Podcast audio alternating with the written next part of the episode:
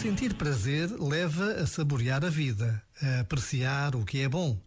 Mas fazer do prazer o ponto de apoio da felicidade levará a vazios insaciáveis que se alimentam de enganos que não matam a sede de sentido. Descobrir os prazeres com que nos enganamos ajuda a encontrar a origem da tristeza que às vezes nos habita sem sabermos porquê. Já agora, vale a pena pensar nisto.